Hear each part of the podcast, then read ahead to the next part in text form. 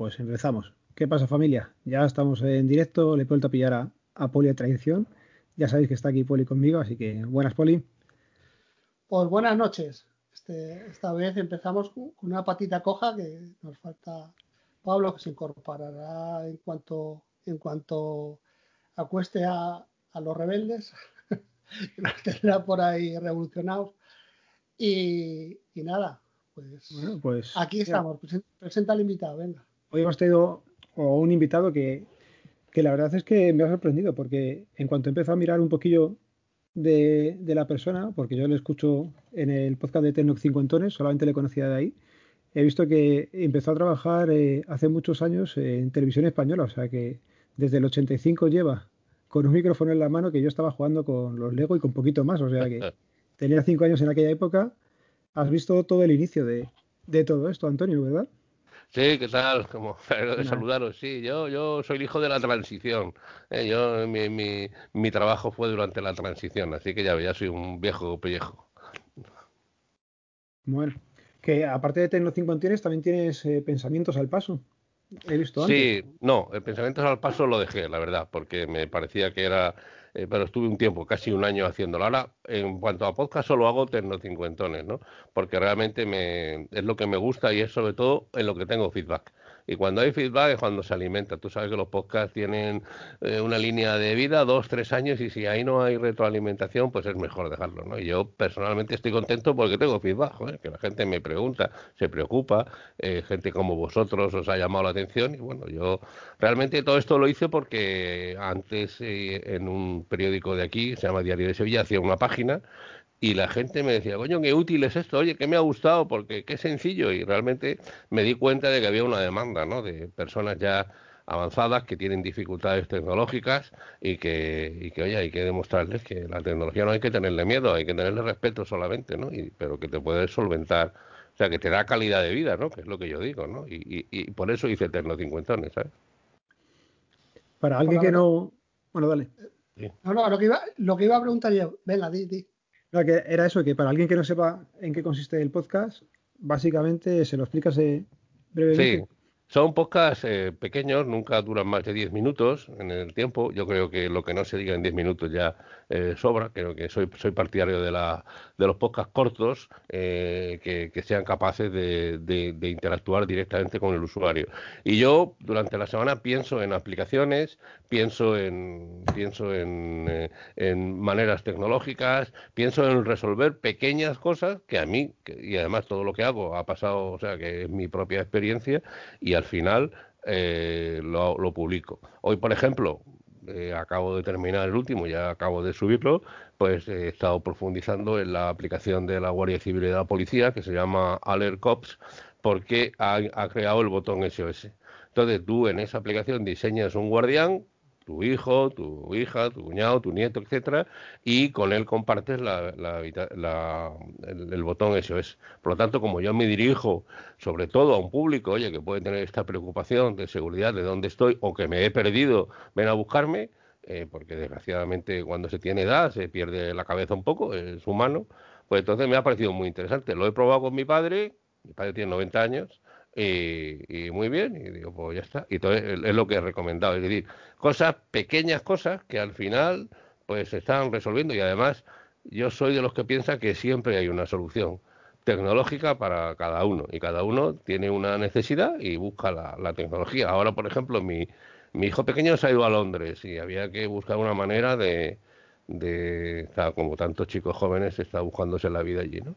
Y entonces, bueno, pues eh, eh, le he hecho una tarjeta de crédito de estas que ya no tienen que ver con la banca, que pertenecen, y eh, la Revolut, y yo ahora le ingreso directamente 20 libras a la semana sobre la marcha. Es decir, que eh, empieza uno a, utilizar la tecnología para algo que realmente está resolviendo cuestiones vitales. Si yo no si mi hijo no se hubiera ido a Londres, pues no, no habría tenido que hacerlo. Yo procedo, o sea, vosotros pensáis que yo procedo de la, lo que se llama de la de la generación Gutenberg. O sea, yo estudié con libros, toda mi vida han sido los libros y de repente un día me dijeron, esto del Internet es interesante, a mí me apasionó. Yo me conecté al Internet en el año 94, ¿eh? para que sepa, o sea, hace ya, hace ya 27 años, por primera vez que me conecté a una Internet con un, con un modem eh, que iba a 7.000, ni siquiera a 14.000. Pero desde entonces estoy enganchado porque creo que, que Internet es, eh, es, la, es, es la vía, ¿no? Y una vez me preguntaron que qué era el periodismo y yo dije que el periodismo era Internet también, ¿no? Es decir, que, ya no se concibe el periodismo sin Internet. Mi vida es el periodismo, yo soy periodista y hay solo una cosa que nos distingue a los periodistas del resto de los humanos, ¿no? Perdonadme que sea un poquito así especial, eh, que es que tú ves cosas donde otros no lo ven. Cuando tú ves a dos personas discutiendo, cuando ves, eh, lees una noticia o cuando vas por la calle o en la cola de la panadería, descubres que ahí está pasando algo porque tienes, te han preparado para eso, tienes instinto para eso. Y entonces esto lo estoy aplicando ahora al podcast. Digo, de repente descubro que a alguien le puede interesar o que puede tener una necesidad o que pues, necesita guiarse, necesita hablar con su nieto y es de lo que hablo. Para mí, Tecno 50 horas es una serie y sobre todo, ya digo que, hay gente que me pregunta, joder, que hay gente que me dice, oye, esto lo he probado, porque además cada uno busca su, eh, eh, lo que a mí me ha servido a ti te puede servir, pero de otra manera. Y a mí me gusta que me lo cuentes. Diga, oye, esto va de esta manera o he encontrado esta solución. ¿no? Yo, yo soy un superviviente en ese sentido. ¿no? Eh, soy un superviviente tecnológico, me he hecho a mí mismo. creo en Linux, creo en el software libre, creo en que creo que, la tecnología es una, es una tecnología para usarse. A mí no me gusta tener aparatos guardados en los cajones. Los aparatos, los aparatos guardados en los cajones son para tirarlos a la basura a los dos años, sino hay que regalarlos, compartirlos.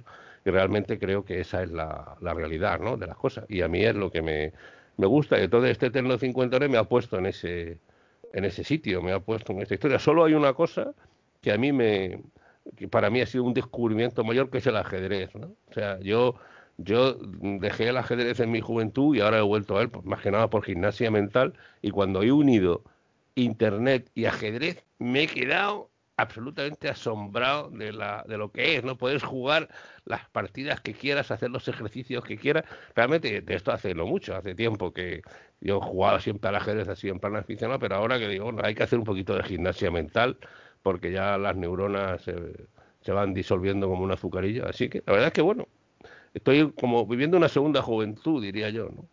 Tenemos, tenemos un compañero podcaster eh, Pedro, Pedro Mosquetero. Ah, Mosquetero, ese es un maestro, sí, le, conozco y de hecho. Claro, es que. Es, que, es mi maestro también, ¿no? dices Linus Mint y dices ajedrez, a mí me viene Pedro a la cabeza. sí, a Pedro además le conozco personalmente, sí, dime. Sí, nosotros también, buena, buena persona, Pedro, muy, muy, muy, muy buen tío y buen podcast. Eh, una pregunta te iba a hacer yo. Eh, evidentemente, cuanto más mayores somos, más raro es que la gente sea aficionada a la tecnología, tal. Tú, por ejemplo, que ya eres un, cacho mayor que yo, ya de mi edad, hay gente que luego está algo de trabajo, tú que eres un cacho mayor que yo, no eres como un poco un bicho raro, no te ves un bicho raro entre tus amigos, entre tus familiares, que, no eres el que siempre también recurren para, los problemas. La cantidad de veces que un vecino le he sacado yo de, oye, joder, tal, la impresora que no tira, oye, mi hija que tiene que tal. Eh, sí, eso es así. Vamos, lo hago con gusto, ¿no? Porque luego ese hombre a lo mejor tiene una compañía de seguros y te arregla el seguro del coche, que también es importante, ¿no? Por poner un ejemplo. Pero no, yo, eh, eh, yo es que creo que la tecnología ya no es esa cosa que ha venido, es una cosa que forma parte de nosotros. Hoy, por ejemplo, si escuchas las noticias, te dicen que los bancos van a empezar a cobrar por ir a sacar dinero en mano a, en caja, ¿no? O sea, que te cobran ya dos euros por, por, ir a por el dinero de la semana, que es como se dice siempre, que los abuelos y las abuelas. Bueno, hay que buscar una manera de financiar y hay que enseñar a los abuelos que hoy puedes ni siquiera llevar dinero lo cual es además es más seguro, sino que puedes llevar, eh, por ejemplo, tarjetas de crédito de usar y tirar, que son muy sencillas de hacer. Eh, y entonces, mi padre tiene una tarjeta de crédito de usar y tirar, la usa y la tira, es decir, virtual, ¿no? Entonces, el, el, planteamiento está en que hay que entender que esto no, que la tecnología no es un añadido, sino que la tecnología soluciona problemas. Y como soluciona problemas, todo el mundo se ha adaptado al móvil ¿Qué pasa? ¿Que el móvil no es tecnología? Claro que es tecnología. Y todo el mundo lleva su móvil, porque los abuelos quieren hablar con sus nietos y, quieren eh, eh, tener un eh, WhatsApp y todas las cosas. Es decir, que cuando nos ponemos, nos ponemos. Y yo creo que la tecnología es un bien necesario, utilizado socialmente y que hay que ponerlo en marcha. ¿Bicho raro? Sí, por supuesto, sobre todo con el Linux y con las cosas. Por supuesto, lo cómodo es un Windows y ya está, pero vienen los virus y vienen las cosas. Hay que ser prudente, ¿no? Y yo soy un tío que busca la seguridad y la eficacia. Y en ese sentido yo creo que, que, que, no hay que rechazarla y no decir yo no, yo no. por favor, si, si la tecnología ha venido para quedarse, si es que el coche, el coche nuestro no tiene nada que ver con el de hace 25 años, es una revolución, pero no nos damos cuenta, pensamos que es el mismo coche, pero que va, le mete un botoncito al mecánico y sabe lo que tiene hasta el último eh, circuito del coche. ¿no? Es decir, todo eso nos lleva a una sociedad avanzada tecnológica y no, nos, no la podemos rechazar porque si no estamos perdiendo, perdemos realmente mm, recursos, ¿no? Por lo tanto, yo, yo animo a que todo el mundo a que haga un esfuerzo y que no piense yo no puedo, yo no puedo. Claro que puedes. Es ponerse, joder. ¿Qué dispositivos son los más, los más, los que utilizas más habitualmente? Bueno, yo utilizo eh, un iPad 7 eh, de 7 pulgadas para leer los periódicos. Yo estoy suscrito a cuatro periódicos. Yo no leo los periódicos digitales, leo los periódicos de papel en PDF, para, para, que me entiendas. Leo, estoy suscrito a cuatro periódicos y aparte lo utilizo como lector de libros. Yo también leo libros en, a través de, de una aplicación de lectura de libros.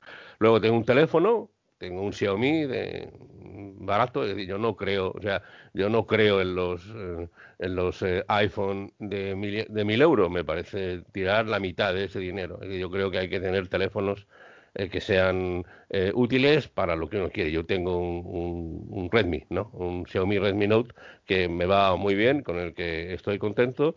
Y luego tengo eh, dos ordenadores, el de mi casa y un portátil. Bueno, el del trabajo lo tengo, que mi ordenador es un ordenador pequeño, no tiene, no necesito mucho. Yo sobre todo, sobre todo veo vídeos mucho por mi trabajo yo ahora con el teletrabajo también hago gran parte de, mi trabajo aquí y, tengo suficiente con Linux. Yo creo que ya Linux ha venido, resuelve cualquier situación. Lo más complicado era la edición de vídeo, pero ya, ya ahora ha venido muy, ha venido muy bien. Y esos son mis, mis dispositivos. Y luego pues utilizo mucho Telegram eh, no solo para comunicarme, sino porque Telegram es un poquito, es, mi, mi, socio, ¿no? Es con el que llevo las cosas, donde subo, donde comparto fotos, cómo se puede repartir. Y Telegram para mí es eh, la gran adquisición de, del tiempo. Y después eh, también la, desde el punto de vista del, del, de los podcasts, pues estoy con varias, varios, eh, varias aplicaciones de, podcast, aunque últimamente, eh, precisamente por Mosquetero Web, me recomendó Antena Pod y va estupenda, me ha, me ha, gustado mucho, que por cierto es una aplicación de software libre, así que yo apuesto por, por ella. Y ya está, no, no mucho más. Yo en este sentido soy, soy sencillo, los podcasts los grabo con un micro que me compré, USB, y no, mis podcasts son sencillos, ¿no? ¿no? No quiero complicar mucho, sobre todo porque al principio metía música de fondo, ¿sabes? Y me escribió un señor mayor y me dijo que, y tiene razón, yo eso lo he comprobado en televisión, que cuando metemos música de fondo, si no está bien ecualizada, eh, impide a personas con dificultades auditivas entender lo que estás diciendo. Entonces decidí quitar la música, no pongo ni siquiera música de cama musical, no, no la pongo porque así me, las personas pueden escucharme.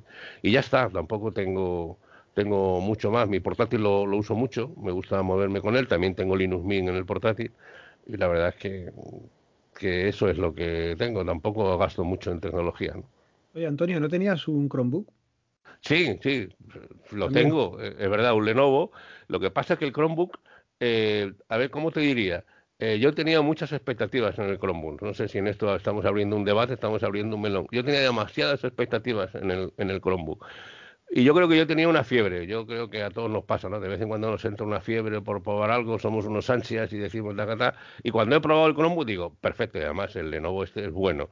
Pero eh, no, ya está, ¿no? Punto, ya he, ya he terminado mi expectativa, ¿no? Tengo, tengo que decidir qué voy a hacer con él. Pero como mi, mi, mi iPad 7 es de 2012, ya pronto, ya, en fin, ya es viejito, pues probablemente lo voy a sustituir, por tanto haré la lectura de tal y, y veremos qué, qué más. Pero la verdad es que yo tenía demasiadas expectativas con el Chromebook, ¿eh? sí, y, y, pero bueno, a cada uno le encuentran lo mismo dentro de tres meses, o vemos ahí y te digo, oye, ya el Chromebook se ha convertido en mi, en mi aplicación definitiva. Hay que tener en cuenta que ya tenemos una edad y no estamos para, para teclados pequeños, para pantallas pequeñas, ni nada, ¿no? Yo ya necesito 21 pulgadas y, y, y casi pisotear el, el, teclado para estas cosas. Pero bueno, es, es, lo que me ha pasado. No sé si, si coincidís conmigo con esto del Chromebook, pero realmente eh, ha sido una... Para mí es muy nuevo, el Chromebook lo compré en septiembre, ¿no? Sí. Yo en mi caso lo probé con el sistema operativo este que no es el oficial, sí, o sea, no es un sí. Chromebook, es el que se ponía a través de, en mi caso, a través de un pincho USB en el MacBook y funcionar funcionaba bien, pero al final era casi un engorro. Entonces, como no era nativo del propio sistema, que tenías que estar haciendo las ñapas, pues lo he dejado de usar. Tengo el pincho por ahí todavía generado, pero ya no, uh -huh. no le estoy dando uso. Y también es cierto que con el tiempo sí voy prefiriendo pantallas más grandes. Lógico. Y eso se, se va notando. Lo de, las, lo de las pantallas más grandes, eh, yo creo que ya no es solo por la edad también. ¿eh? Eh, para alguien que, que, tenga que trabajar con un ordenador y tal, es ridículo trabajar. Hombre, si estás en movilidad o tal, no digo que no, pero es ridículo trabajar en casa, por ejemplo, en un portátil de 15 pulgadas. Si vas a estar en casa, tal. Oye, pues mira, gástate 200 euros, te compras un monitor de 27 pulgadas, lo conectas a tu portátil y es que la experiencia es que es totalmente distinta. O sea. Sí, sí, totalmente y de acuerdo. Evidentemente, la edad influye. Yo que ya llevo un año y pico con la persvicia y cada vez va más y todo ese tipo de cosas, evidentemente, influye. Pero, pero claro, eh, trabajar en una pantalla grande es bueno para todo el mundo. O sea, es que. Bueno, aquí, aquí llega, llega Pablo. Buenas, señor, ¿nos oyes? Sí, muy buenas noches. Uy, Hola, Pablo, como, buenas noches. Se te oye como muy raro, muy fuerte. Muy saturado. ¿Muy saturado? Sí, sí, soy, un poquito. Soy, soy más. A ver si ahora arranca. Esperar un momentito. Estáis en marcha ya, ¿no? Sí. Sí, sí, sí, sí. Nos pillas ya, ¿qué llevaremos? Unos, unos 10 minutillos o 15 a lo mejor. 15, 15 minutillos. Bueno, pues nada, disculpar que se me ha complicado la, la cosa. Antonio, encantado de saludarte. Igualmente, Pablo, te llamas como mi hijo, así que es fácil recordar tu nombre. bueno, bien, pues nada, nada, no, vosotros, vosotros seguir con lo que estabais. Estábamos hablando de, del tamaño de las pantallas, que, que, que, es bueno ya tener, lo primero por la edad que tenemos aún, y luego a la hora de trabajar, que lo lógico es trabajar una pantalla un poco, un poco curiosa, un poco grande. Antonio le da un poco a le da un poco a todo y tal y lo que más lo que más utiliza es, es Linux Linux y juega al ajedrez como Pedro ¿Te acuerdas no, no, ojalá, ojalá fuera yo tan bueno como Pedro al ajedrez. Ya. ¿Te acuerdas cuando empezaste con Linux y, y, cómo es que te dedicaste, o sea, te decidiste por Linux más que, que, Windows, que sería lo más fácil, ¿no? Porque en el trabajo imagino que tendríais Windows y, y hubiera sido el paso natural.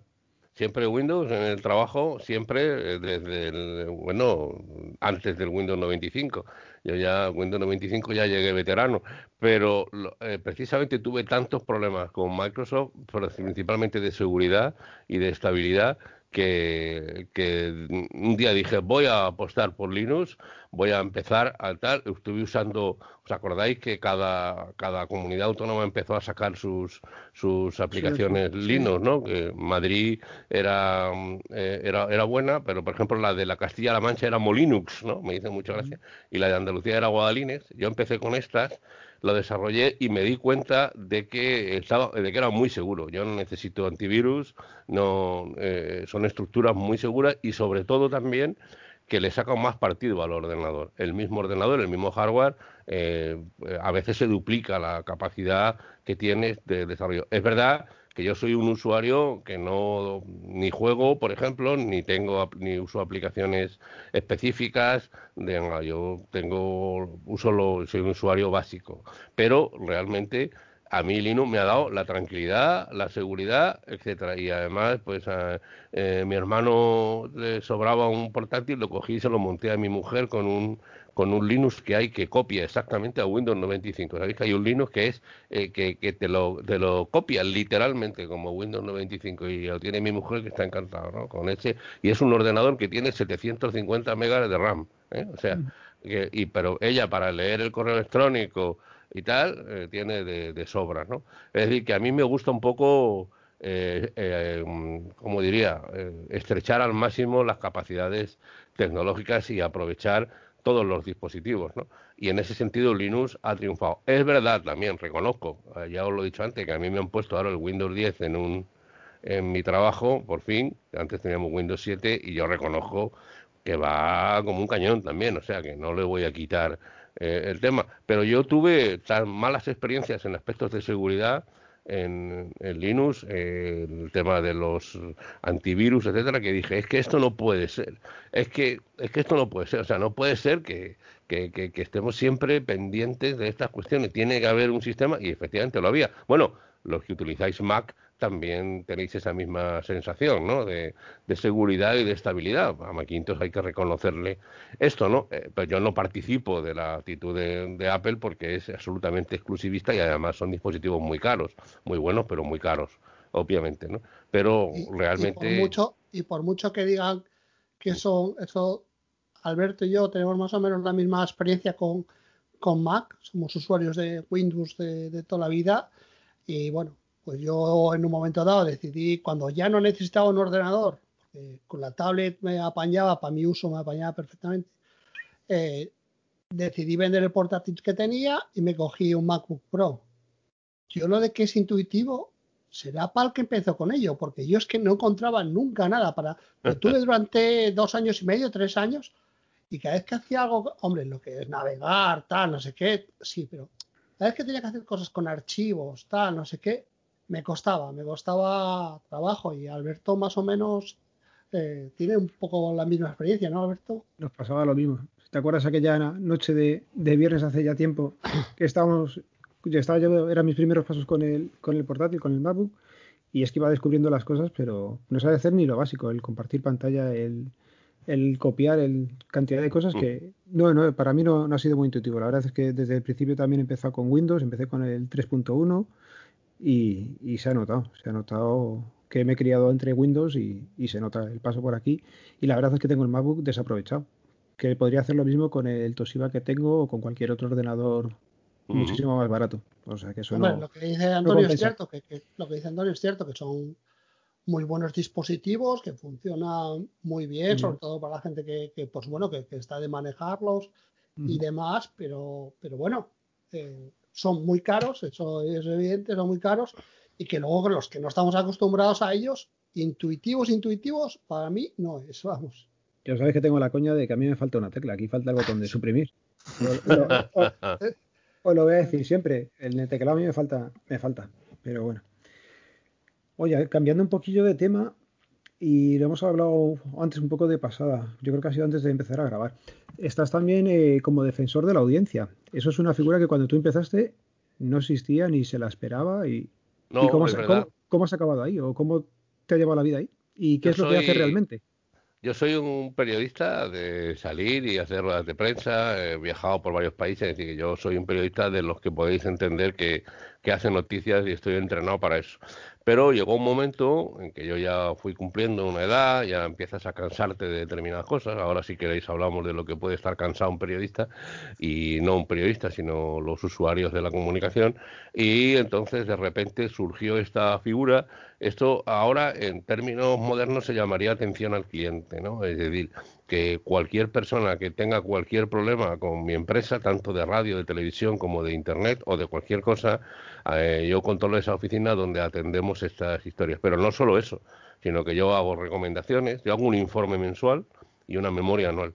El informe mensual, que de diciembre se presenta pasado mañana, el martes, eh, realmente lo que hago es informar de, defectos, de errores que tenemos, de cosas que no se pueden permitir, de mm, eh, usuarios que se quejan de que hemos dicho tal o cual cosa, y eso, pues, al final el informe vuelve a todos los los, los, redactores jefes de los informativos principalmente y de los programas y detectamos, bueno, yo, yo, soy una especie de control de calidad, ¿no? Eh, me quieren mucho mis compañeros porque me conocen de toda la vida y saben que no voy con malas artes y entonces me perdonan muchas veces que yo sea crítico, ¿no? Y hay ocasiones en que tengo que ser muy crítico, hombre, porque hay cosas que no se deben hacer y hay cosas que soy un poquito crítico solo. Por, por poneros un ejemplo, hoy mismo una compañera vieja amiga además, ha hecho una entradilla. Una entradilla se refiere a salir tú en imagen haciendo una información y no se ha dado cuenta de que detrás había una matrícula de un coche. Estaba delante de un coche y, y, era una matrícula. Y yo le he dicho, oye, en la medida de lo posible evita eso porque no pasa nada, pero un día va a resultar que el propietario de ese coche o esa matrícula tiene una complicación y es mejor. No, esto es una tontería, pero hay otras cosas más graves, ¿no? Como por ejemplo, pues eh, ver cómo en en algunas informaciones, pues eh, aceptamos eh, imágenes de gente sin mascarilla, eh, sin respetar la, distancia social que se habla, y entonces yo digo, nosotros no podemos poner esas imágenes porque estamos induciendo al espectador a que haga un incumplimiento de las medidas que tenemos. Al contrario, nosotros tenemos que ser, si cabe, más papistas que el Papa. Entonces, la semana pasada, por ejemplo, pues un compañero periodista entrevistó nada menos que al consejero de salud, fijaros, al consejero de salud de la Junta de Andalucía, un cordobés muy gracioso que se llama Aguirre, Jesús Aguirre, y lo entrevistó en su despacho sin mascarilla el periodista. Entonces yo dije, tío, esto no puede ser, no, porque has mandado un mensaje negativo. Luego, pues temas de menores, eh, es decir, procuro poner un tono de constructivo, temas de violencia de género, etcétera, ¿no? Que, está bien. Y esto me, me, lo da la experiencia de llevar toda la vida ahí. Pues yo cuando estoy viendo un informativo o un programa de televisión, veo hasta lo que otros no ven, veo que están teniendo problemas, que hay problemas técnicos, que está pasando esto, que está pasando lo otro, y ya está. Y la verdad es que estoy disfrutando. Yo creo que es una, espero, espero jubilarme en ese puesto, nunca se sabe, pero la verdad es que yo estoy disfrutando mucho porque me ayuda a, a entender cómo la gente ve Canal Sur, que muchas veces tú no, tú no te olvidas, te olvidas del cliente, ¿no? Y a mí cuando me llama la gente, yo, yo atiendo un, hay un, un contestador automático, correo electrónico, todo lo, correo postal también, y cuando escucho lo que dice la gente, me, a veces me, sorprendo, digo, coño, es verdad, es que esto no es así, ¿no? En fin, la verdad es que muy bien, muy agradable. Y cuando tú le dices a, a la cadena, no, no un detalle pequeño, por ejemplo, como el tema de la matrícula, cuando vas a un tema importante, algo que, que sí que es algo más más, no sé cómo decirlo, que más, más grave, sí. de más, grave, de más repercusión, que a la cadena le, corre, le costaría más corregir esa actitud, tanto sea económicamente como tal.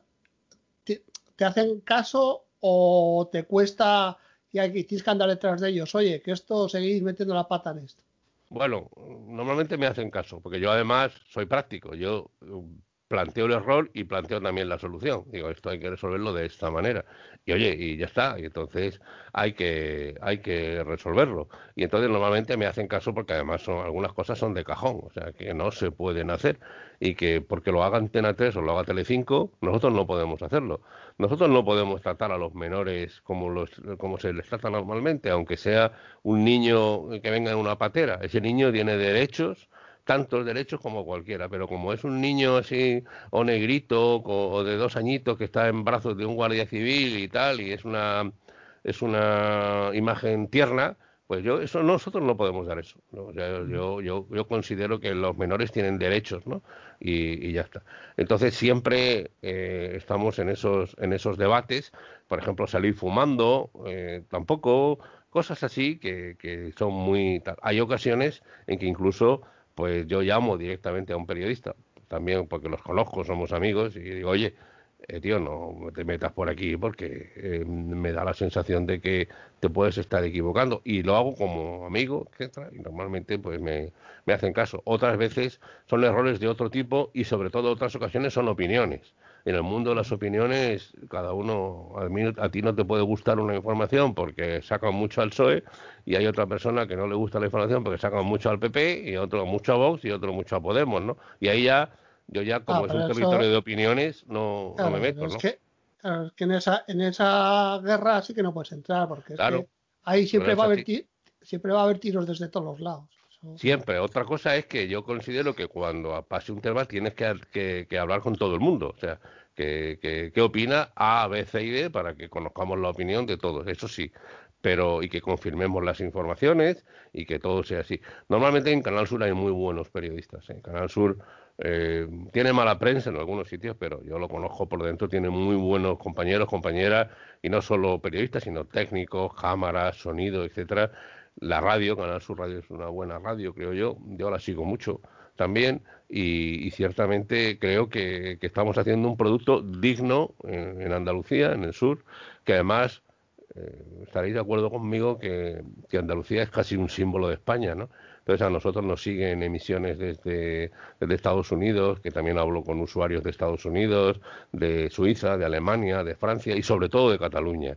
Cataluña es, no sé si sabéis, que de cada cuatro catalanes, tres tienen ascendencia andaluza, ¿no? O sea que la, presencia de Andalucía en Cataluña es, es brutal, ¿no? Y, nos siguen muchísimo. Y, hablamos mucho de Cataluña nosotros también, porque lo sabemos, ¿no? Que hay un seguimiento. Tenemos emisiones satélite y emisiones por internet también, claro, lógicamente, ¿no? O sea que nos ven en todo el mundo, ¿no?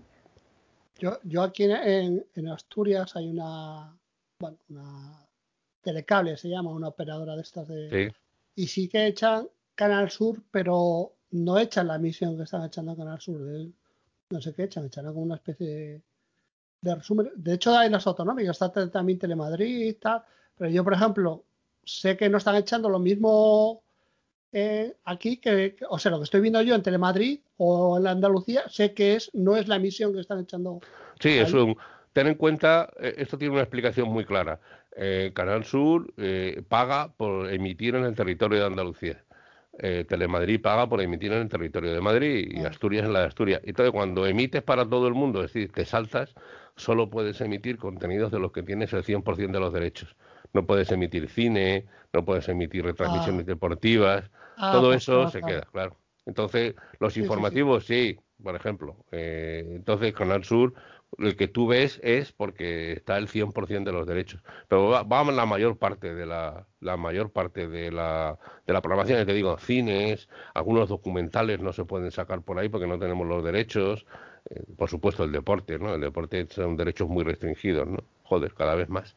Todo que es así, está en la situación. Por eso lo ves así, igual que Telemadrid o Cataluña realmente nos siguen mucho, ¿eh? y, y, yo atiendo a muchos usuarios.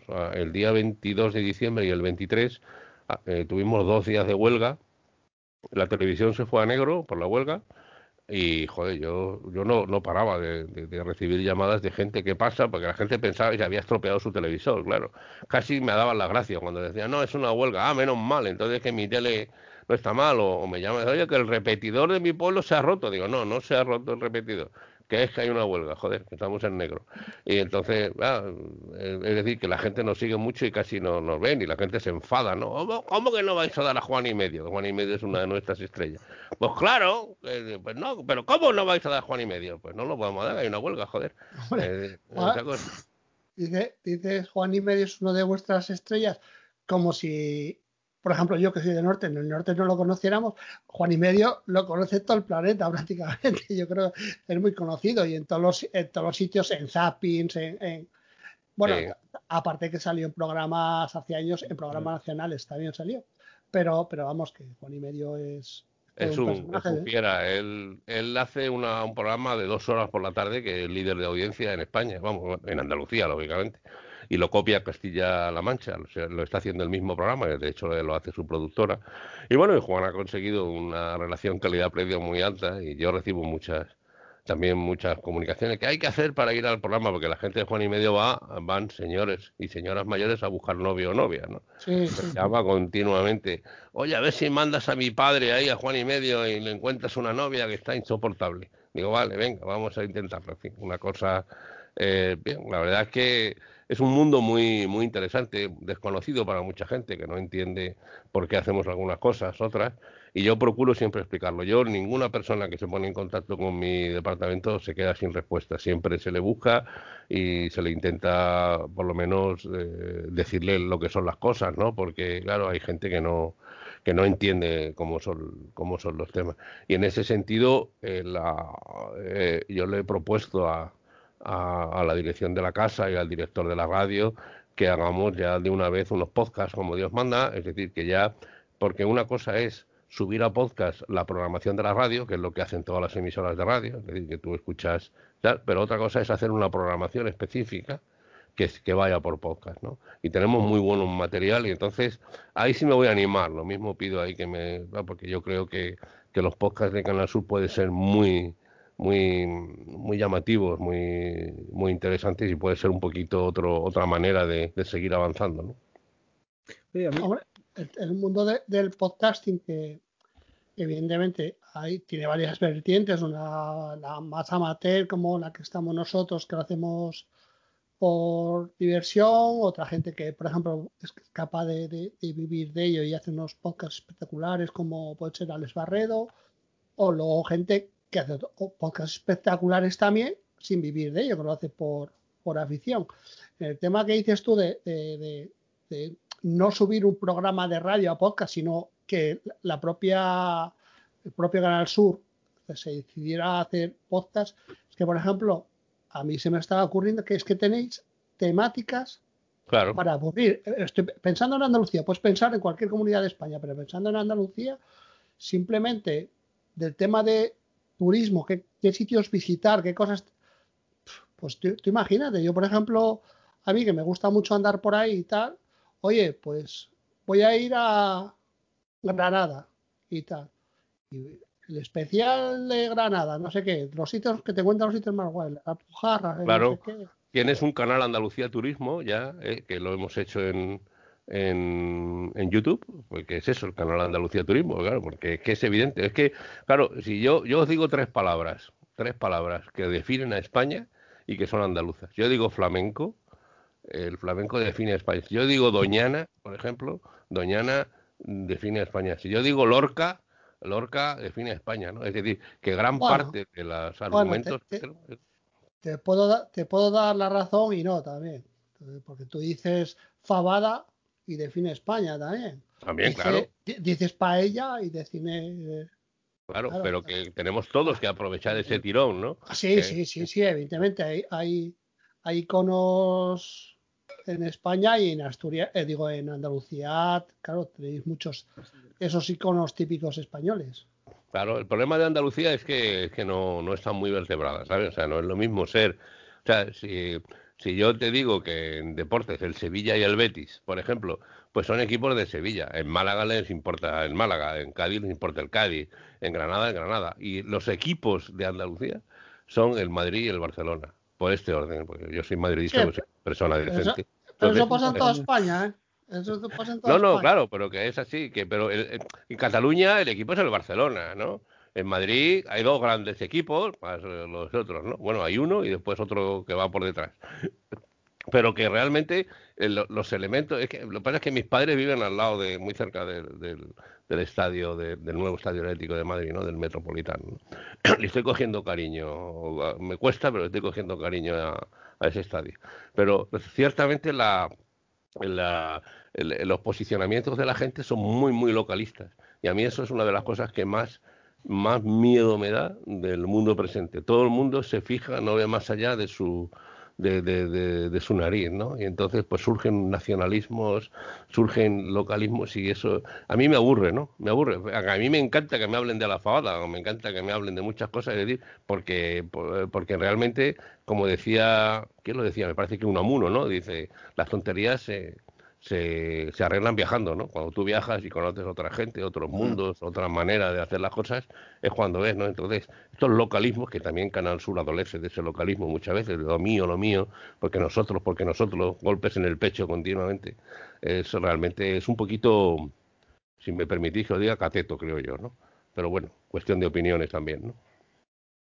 Hombre, yo, yo no lo veo igual. Yo, por ejemplo, eh, yo en mi podcast, bueno, ahora ya últimamente no lo hago, pero sí que estuve mucho tiempo que al final de, mi podcast contaba pues cualquier cosa de Asturias, pues que, era unas, que eran unas madreñas, que era un norreo, o como aquí tenemos nuestra lengua, el asturiano, pues las típicas palabras en asturiano que, que pues no sé, pues ahora no me acuerdo, yo qué sé, por ejemplo, repugnante, no repugnante, sino repugnante, que viene a ser algo así, no es exactamente igual, pero viene a ser como tiquismiquis. Pues los picaba. Y, a ver, eh, eso no yo no quiero decir que en el resto de España no tengan cosas buenas. Sin embargo, yo, a mí me gusta mucho Asturias y me gusta contar pues cosas de Asturias. Entonces supongo que el que es de Granada, por ejemplo, digo Granada porque Granada es donde fui más en Andalucía, que fui muchos años. digo, el, el, que es de Granada, pues, oye, que, en Sevilla tenéis la Giralda que estaba muy chula, en Córdoba no, no, sí, no sé qué, pero bueno, aquí tenemos eh, nuestras playas, tenemos, tenemos la labra. El problema no es ese, el problema, yo estoy totalmente de acuerdo, tío. El problema es cuando tú dices que como Asturias no hay nada y que todos los demás son de segunda división, ¿entiendes? Había un, hay un articulista muy famoso, muy cateto, en mi opinión, en Sevilla, que una vez le preguntaron, oye, ¿qué es lo que más te ha gustado de Nueva York? Y dijo, venirme para Sevilla. ¿Entiendes? Eso es lo malo, ¿no? O sea, ah, eh, que cuando tú dices que, que, que, fuera de Asturias todo es morería, como decía un portugués, ¿no? ¿Eh? O sea, por debajo del Duero todo es morería, ¿no? Pues no, o sea, que es así que es como es como yo lo pedí. En muchas ocasiones es hay un cierto exclusivismo, ¿no? Hay una cierta capacidad y eso lo estoy viendo en... Eh, eso sí, eso sí. Yo mira, una, una frase muy típica cuando a, alguien le dices que eres de, de Asturias es, uff, vaya bien que se come en Asturias. Y yo siempre digo lo mismo, digo, dime un sitio en España donde se coma mal. Exacto, sí, sí. Si es que en, todos los lados que vas, como comas la comida de la tierra, hombre, claro, si vas a, Valencia y te metes una hamburguesería, pues, pues claro, pues a lo mejor comes mal. Pero tú donde vayas a comer la comida de la tierra bien preparada, en España es que se come bien entre los lados. Sí, sí, sí. sí, sí. Yo por lo que estoy entendiendo a Antonio, él precisamente lo que se refiere es que si utilizáramos más las cosas en común, sin, sin tanto regionalismo, ni tantas zonas nacionales, ni tantas historias, eh, todos saldríamos ganando. O sea, porque, porque al final es algo que todos tenemos en común. Todos tenemos en común lo bien que se come en Asturias, lo bien que se come en Galicia, lo bien que se come en Andalucía, lo bien que... O sea, que eso al final es de todos. Y, y yo ahí estoy de acuerdo. O sea, lo que no puedes pretender es vender lo tuyo como lo mejor. No, bueno, pues lo que, lo que a ti te guste está bien, pero como, como bien estáis comentando, es que donde se come mal en España, es que hay muy pocos sitios donde vayas y, y, comas mal. Eh, entonces, bueno, pues yo creo que sí que es, es importante el, el hecho de, de, poder poner las cosas en común. Al final es, es, es, compartir, ¿no? Y cuando compartes, normalmente terminas teniendo más. Entonces, yo por lo menos lo que hay que hacer es apreciar lo tuyo, evidentemente, porque hay gente, yo conozco, y no poca gente, ¿eh? que ha ido de vacaciones a, a Mallorca, ha ido de vacaciones a Tenerife, estuvieron en Lazarote, estuvieron en, en Praga y no estuvieron en Taramundi, que es un pueblo de aquí de Asturias muy tradicional. Tal. Tú tienes que apreciar, apreciar lo que tienes, lo que tienes alrededor, tú tal, pero, pero, tú tienes que darte cuenta también de que hay cosas buenas en todos los lados y apreciarlo de todos los lados. Sí, pero a lo mejor lo que también eh, tienes que valorar es que ahora mismo esa persona se puede pegar ese viaje y, y, dentro de un tiempo a lo mejor no tiene la opción de hacerlo y para viajar a España siempre siempre puedes hacerlo en un momento dado. Entonces yo entiendo que haya gente que a lo mejor prefiere hacerse un viaje al extranjero antes que, en España. Sí, pero escucha, pero tú eh, para ir a, a, por ejemplo, de vacaciones a Lanzarote desde Asturias, Tú vas a elegir, oye, voy una semana en verano o voy una semana en Semana Santa, pero a Taramundi, que está a una hora, puedes ir, tienes 52 fines de semana al año en los que puedes ir a pasar el día a ese pueblo. Sí, claro que. Tienes, claro. Que yo he tenido compañeros que eran de Cádiz y eran de fuera de Madrid, que venían a Madrid y se conocen mejor Madrid que yo. Y estoy mm. aquí todo el tiempo, o sea, que eso es muy habitual, lo de no conocer la zona en la que estás y irte a hacer muchos kilómetros para conocer otra que a lo mejor no es ni la mitad de buena que en la que estabas es cosa habitual, o sea que. Sí, pero yo es que, es que es que lo que digo, es que tampoco lo veo mal. O sea, eh, tú que des preferencia a hacerte un viaje al extranjero en, en un momento en el que te viene bien, porque lo que estamos hablando, ¿no? Siempre luego tienes tiempo de, de poder salir eh, y pegarte un fin de semana en, en, un pueblo de España o en una casa rural o, sí, sí, irte a una zona de costa. Sí, eso yo estoy de acuerdo, que, que evidentemente que, que no, no siempre tienes la oportunidad pues yo, por ejemplo, el año pasado, que me fui a Islandia y esa oportunidad, pues no, igual no me vuelvo a pintar una, una, ocasión así, evidentemente, pero, pero yo lo que me refiero es que si vas a, si te gusta viajar, también te gustará conocer la zona donde vives, que eso sí que no, yo no, no entiendo que la gente no conozca la zona donde vive. Sí, eso, es, eso no, no tiene perdón.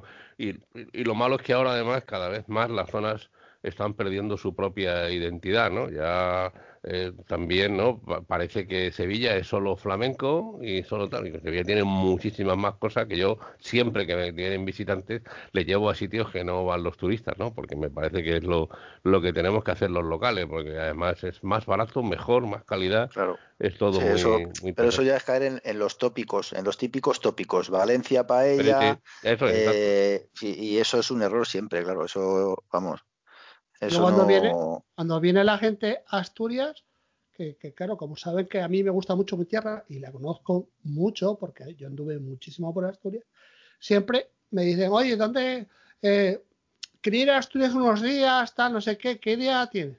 No, pues Cangas, Don, eh, Cangas Donís, Covadonga, Llanes, digo, lo mismo que te dije a ti, a, ti Pablo, cuando este verano y tal, es que te vas a la zona más turística a dónde va todo el mundo. Eh, claro, y, que, está bien, que no digo que no sea buena zona, pero es que Asturias, por ejemplo, en, verano, en julio y agosto, que es cuando más turismo tiene y tal, que claro, que a lo mejor para alguien de, del Levante es muy poco turismo, pero bueno, para aquí es bastante y tal, pues a lo mejor si vienes en esas épocas, en vez de venir a donde va todo el mundo, tienes casi el resto de la provincia para ir mucho más tranquilo y a lo mejor eh, puedes ir, puedes ir a, a Coadonga, pues yo qué sé, una vez que puedas venir en abril, ¿entiendes? Es, elegir el momento, lo que dice Antonio, no llevar a la gente a... Él, por ejemplo, si conoce Sevilla, viene unos amigos de él que son de Madrid, los lleva tal, claro, la Giralda sí, la Giralda es espectacular, pero igual conoce la capilla de no sé qué, claro, claro. que está muy bien, muy bien, y no va todo el mundo a verla. Claro. Sí, sí, sí. Estamos de acuerdo. Os iba a meter ahora otro cambio de, tema. lo que estábamos contando hasta ahora, ¿vale? Alfredo, o sea, Antonio le ha dado al audio, le ha dado al vídeo también. Y tengo por aquí también apuntado que has escrito un libro. Sí, sí, he escrito alguno, ¿no? Algunos libros, porque yo además, eh, a mí me tocó la lotería, yo tengo una artritis psoriásica. Yo tengo psoriasis, que lo conoceréis como enfermedad de la piel, pero además genera una artritis, y entonces yo tengo que cuidarme mucho, tengo un tratamiento, etcétera. Y entonces escribí un libro sobre mi experiencia, se llama Piel de destierro, y que se lo escribí en el 2013. Ese es el, uno de los que hice, eh, anteriormente, yo, yo soy el, biógrafo de Chanquete, de Antonio Ferrandis, eh, que conoce, que ya murió Antonio. Yo, yo hice su, su, biografía en el año 90 y en el año 93. Eh, hice, Sí, y la verdad es que me encantó conocerle a, a, Ferrandi, ¿no? Tenía, era, era, un gran desconocido, ahora os cuento alguna anécdota si queréis. Y el último que he escrito eh, es un libro de relatos que se llama Fantasmas del periodismo, que habla de mi profesión. Y el que lo lea y me conozca sabe, sabe incluso a quién me estoy refiriendo. Algún colega me ha llamado y dice, qué cabrón eres. que no le has dado fuerte a este. Digo, pues mira, me alegro de que lo hayas visto. Y la verdad es que me, me he divertido mucho porque nada de todo esto que he dicho a mí me, me, me, revierte en dinero. O sea que yo en realidad es un, eh, son cosas que me, que me apetece hacer. Yo tengo mi trabajo en Canal Sur y mis clases eh, de vez en cuando y, ya está, ¿no? Con esto ya mis hijos son mayores, andan por ahí a lo suyo, afortunadamente, ¿no? Y entonces eh, realmente me, me, me gusta hacer lo que disfruto, si no, no lo hago, ¿no? O sea que no, no quiero no quiero ponerme a... O sea, ya, ya he tenido muchos años de tener que, que tirar para adelante con muchas historias y ahora es momento de, disfrutar, ¿no? Y bueno, mis padres son mayores, cuando, en cuanto puedo voy a Madrid. Yo, a mí Madrid me encanta, Madrid es un pedazo de ciudad para ir tres días y con un poquito de pasta. Ya después eh, ya me tengo que volver, ¿sabes? Porque ya, ya, yo ya soy, aunque soy madrileño, ya le he dicho antes a Alberto, yo soy de San Blas, yo soy de un barrio obrero, yo soy hijo del baby boom. Yo en mi casa tenía 50 metros cuadrados y éramos cuatro, ¿no? O sea, cuatro hermanos, quiero decirte. Entonces, eh, eh, eso te enseña, o sea, a mí me, me, curtió y ahora cuando camino por Sevilla, por la Sevilla monumental, es la hora que vivo aquí en una casa que vivimos en 100 metros cuadrados dices, joder, si es que tenemos una suerte, no nos la merecemos. Ya yo, yo a pesar de la enfermedad que tengo, que no que es complicado de, llevarla, pero bueno, la estoy llevando, a pesar de todo, estoy contento y procuro, procuro disfrutar. Por eso estas pequeñas cosas, ¿no? De escribir unos relatos, porque me lo propuso un colega, lo típico, ¿no? No hay cojones, digamos que sí, vamos a hacer el libro, ya verás. Y él está escribiendo otro ahora de respuesta, así que... Y, y el tema del libro por la enfermedad también. Y la verdad es que, que yo creo que hay que ser militante, ¿no? En la vida, ¿no? Hay que ser... Eh, a lo que estás y, y disfruto con esto. O sea que realmente he tenido, he tenido situaciones muy complicadas y entonces hay que aprovechar, porque pasado mañana viene un camión, te lleva por delante y se acabó lo que se daba, ¿no? Así que hay que, aprovechar. ¿También, grabaste algún audiolibro, me suena, ¿no? Sí, sí, ese es, eh, está por ahí publicado. ¿Cómo es la experiencia de grabar un audiolibro? Pues lo, hice, lo hice, eh, además muy muy a gusto, muy, muy porque tenía permiso del, del, de los hijos del autor, que el autor ya falleció, y entonces lo, lo grabé al principio a pelo, ¿no? Igual que si hiciera un podcast. Pero luego me di cuenta de que tenía que, que, que, ir más lento y que tenía que hacer las, las, las, pausas, tenía que hacerlo y la verdad es que me divertí mucho. Eran 180 páginas el libro y la verdad es que lo hice en 42, eh, en 42 episodios y muy bien y la verdad es que tiene éxito, la gente lo, lo está escuchando, la gente lo ve y es otra otra experiencia. Yo el audiolibro no lo cultivo mucho, no sé vosotros, porque bueno, no prefiero podcast, ¿no? etcétera, pero no deja de ser interesante. Algunas cosas sí las escucho en, en, en, inglés, ¿no? Porque alguna vez a mí me gusta también cultivar el inglés y algunas cosas si escucho libros en inglés clásicos que ya los has conocido en español, te sabes el argumento, los personajes y entonces pues, pues lo escuchas en inglés por, por progresar un poco, ¿no? A ver si, si consigo mejorar el poco inglés que tengo, ¿no? Pero lo cierto es que el audiolibro tiene mucho campo. ¿eh? Yo creo que también ha venido, habéis visto que Amazon ha, montado ya Audible, ¿no? Y eso ha venido para quedarse, ¿eh? o sea que, y además no, nueve y pico al mes, o sea que no, ni siquiera te permiten, salvo que tengas Prime, ¿no? Para probarlo, ¿no? ¿Dónde se puede oír el audiolibro? Eh, el audiolibro está también en, en, en, en el iBox, se llama La Rastra, de arrastrar se llama La Rastra, y, y está, lo tengo también en mi canal de iBox, o sea que ahí lo, lo puedes escuchar y ahí no le puse música de fondo ni nada, porque pensando en la gente que lo escuchaba, pero la verdad es que así lo, lo hice. Oye, ¿escuchar los podcasts eh, a velocidad rápida o te parece un sacrilegio? Buena pregunta. Yo es que creo igual que con la lectura, a ver si me explico, igual que con la lectura, yo creo que hay dos lecturas. Una, la lectura que tienes que hacer por narices, como la prensa, informes que te mandan, libros, ahí le meto la, ahí le meto el cohete, ¿no? Y también lo hago con algunos podcasts, ¿no? Que sé que quiero escucharlos, pero digo, vale. Pero cuando quiero regodearme, entonces eh, lo pongo a velocidad eh, la suya, ¿no? Es decir, que yo cuando tengo una lectura interesante pues me la leo, la releo, la miro, aunque tarde más tiempo. Pero yo también te digo que yo hay libros de 150 páginas que los leo en una hora, también, ¿no? Y, exactamente igual, porque tengo que leerlo, porque es un informe que me piden o la cosa y, y lo miro, ¿no?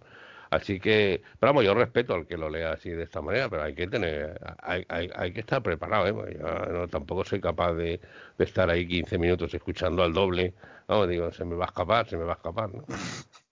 Yo, yo, yo no, yo no, yo no puedo tampoco. Yo los escucho no, todos no. a, a, a 1X.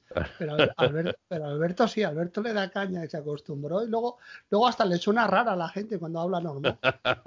pues si es que parecen los pitufos cuando oyes. Mira, yo a lo más que, que he sido capaz de oír un podcast ha sido a, a 1.3 por y, ya está ahí rozando el palo de, mis posibilidades.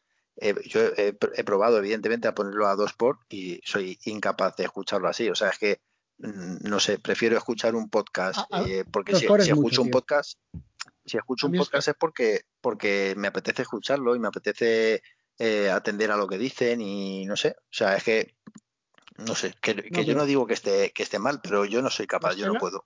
Yo es que no, a esa velocidad es que yo no asimilo nada de lo que estoy oyendo. yo no lo proceso. Asimilas más porque tienes que estar más pendiente. ¿A qué velocidad es la, adecuada, Alberto? Yo lo, la mayoría 1,5 o 1,7. 1,3, joder. 1,5. Escucha, es que, por ejemplo, si tú coges a Converso, que no sé si has escuchado algún podcast de Converso, que tiene vidas en red, a uno es imposible, macho. A uno es imposible porque no no sé, o sea, está bien lo que dice, pero que aún no es imposible, tienes que poner un poquito más. Incluso a, Galego Gui, a David, ha, sido, el único que tiene que bajarle la velocidad al principio, pero ya, ya le he puesto, ya le tengo también a 1,5. Es que, es, que es que David habla él ya de por sí a 1,5. Pues ya, habla, ya habla muy rápido. Tengo que reconocer que, los primeros podcasts suyos eh, sí que eran a, a 1 normal, pero ya, ya ha subido a 1,5 también. Joder, bueno, claro, tardas menos en leerlo, escuchas más podcast, claro. David, que vamos a hacerle un poco de spam a, David. Es verdad. David, David que ahora eh, lleva, pues no lleva mucho, lleva un par de semanas, creo, escribiendo eh, artículos en la web de, de Andro para decirle a la gente que se pase por sus artículos a echarles un ojo. David Freire se llama. vamos, a hacer una cosa. Eh, la literatura de, del podcast, que lo dice mucho Antonio, me hizo gracia cuando lo escuché. En la literatura del podcast de hoy le ponemos el enlace porque ha creado un canal en Telegram. Ah, ¿vale? Y si la gente se quiere pasar por ahí, pues que, que Perfecto. Sí, sí, sí, sí, Oye, Antonio, yo eh, cambiando un poco de tercio y aprovechando que estás normalmente cerca de la noticia y de los medios, eh, yo, yo, llevo tiempo, mm, bueno, llevo tiempo, ¿no? Desde que hemos empezado con todo el tema del COVID, y, siempre lo he hablado con, mi mujer y siempre tengo la duda de por qué no son más, más crudas eh, las informaciones, las imágenes eh, que salen. Eh, no, no, ¿No crees que puede ser un medio de concienciación que tenemos al alcance? No digo de echarlo en cualquier horario, por supuesto, ni metértelo por los ojos sin avisar, pero yo creo que, hace falta un poco más de crudeza, un poco más de realidad con respecto no solo al COVID, sino a otras muchas cosas, pero eh, con respecto al COVID, ¿por qué crees que, estamos como tan anestesiados con la cosa? Estamos acostumbrados a escuchar cifras de muertes y de contagios. Eh, estamos viendo auténticas barbaridades, la policía desalojando plazas con conciertos improvisados en la calle, eh, botellones, multitudes, porque ya no es decir que es que son cuatro, no. O sea, estamos viendo de todo y yo siempre he criticado la falta de crudeza en, la información respecto al, COVID. Hay un razonamiento, o sea, tú me lo puedes explicar de alguna manera que yo entienda por qué estamos tan anestesiados con el tema. Es un debate muy interesante y que no son matemáticas. Dos y dos aquí no son cuatro. Pueden ser tres o, cinco según quiera verlo, pero el debate es de lo más interesante. Esto lo hemos vivido con el tráfico, ¿no? ¿Os acordáis las campañas de tráfico del bebé atropellado, etcétera? Habría que preguntarse si eso ha supuesto una reducción o no de las, eh, una reducción o no de la, de la accidentabilidad y de, y de las víctimas mortales en, tráfico. Al margen de esto, eh, eh, aquí hay que aplicar la teoría del 15%. ¿Cuál es la teoría del 15%? Mira, en España el 15% de la población vive ajena a la norma. En España el 15% de la población no vota, el 15% de la población no tiene seguro en el coche, el 15% de la población eh, bebe lo que le da la gana y piensa que le den por el culo al resto mientras a mí me vaya bien, el 15% de la población va a urgencias cuando le da la gana, aunque sea simplemente un estornudo que ha pegado, etcétera. Entonces, el problema es ese 15%. El 85% del resto de la gente estamos siendo normales, nos podremos equivocar algún día, por supuesto, pero a nadie se le ocurre el 28 de diciembre, como pasó aquí en un pueblo cercano, meterse en un pub 50 tíos a jaltarse de copas y a bailar y luego encima publicaron las redes sociales, ¿no? O sea, entonces, la teoría del 15% nos tiene que ayudar a entender, eh, y esto es una teoría que cada vez eh, se entiende más, que es un problema de educación, de largo plazo para que ya no sea el 15%, sino que al cabo de un tiempo sea el 10 o el 12, el 9 y así se vaya se vaya reduciendo. Es decir, que si nosotros ahora nos hartáramos de poner en los informativos imágenes de las UCI de un señor, una señora boca abajo con un brazo para arriba como si estuviera saludando y que lleva así 28 días dormido y que no sabemos si va a salir con vida, ¿eso redundaría en un comportamiento más ejemplar? Yo lo dudo, porque el 15% le da igual. Hemos tenido una manifestación en Madrid ayer, como habéis visto, de, negacionistas que iban gritando eh, para arriba. Y lo hemos visto en el asalto al Capitolio eh, el otro día, porque esto no es solo de España. Hemos visto el asalto al Capitolio el Día de Reyes, ¿no? En, allí, ¿no? Y con un presidente llamando a, a esto, ¿no? Entonces, yo creo que aquí el problema es más del largo plazo, de la educación es decir, desde, que una criatura entra en la escuela y una concienciación por parte de, los padres de que, de que hay que enviar esos mensajes. Yo lo, yo lo veo de esa manera. Eso no quita que en momentos determinados sí tengamos que recurrir a imágenes impactantes, imágenes impactantes que tengan que ver con algo concreto. Esto ha pasado, eh, os lo digo claramente, o sea, eh, con la violencia de género. La violencia de género, nosotros decimos en periodismo que los temas están en la agenda o no están en la agenda. Un tema que no está en la agenda da igual. Y la violencia de género entró a hierro en la agenda de los medios con eh, cuando murió quemada la pobre Ana Orantes, que, que, lo contó en Canal Sur en el año 94. Ana Orantes contó en Canal Sur que su marido llevaba 30 años pegándola y el marido la prendió fuego. Eso fue en Granada, si os acordáis. A partir de ese momento, bueno, y llegó en 2010 la, la ley, etcétera, que, que, además se pasó de rosca, porque yo, yo pienso que la ley eh, de violencia de género es, es, inconstitucional en este momento, ¿no? Y además lo pensaba mucha gente, pero en este país nos pasamos de rosca.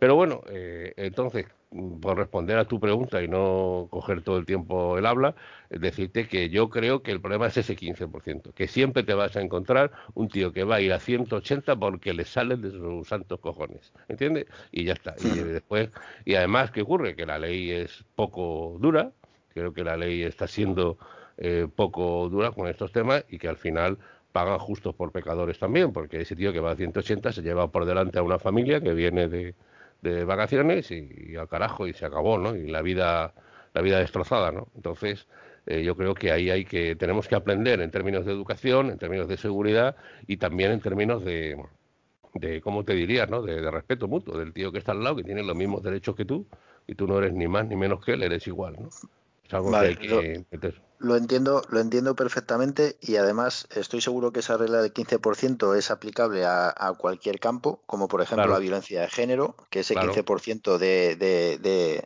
eh, pues lo voy a decir, de hijos de puta que son capaces de maltratar o de matar a, su mujer, eh, independientemente del tipo de ley que haya, mientras que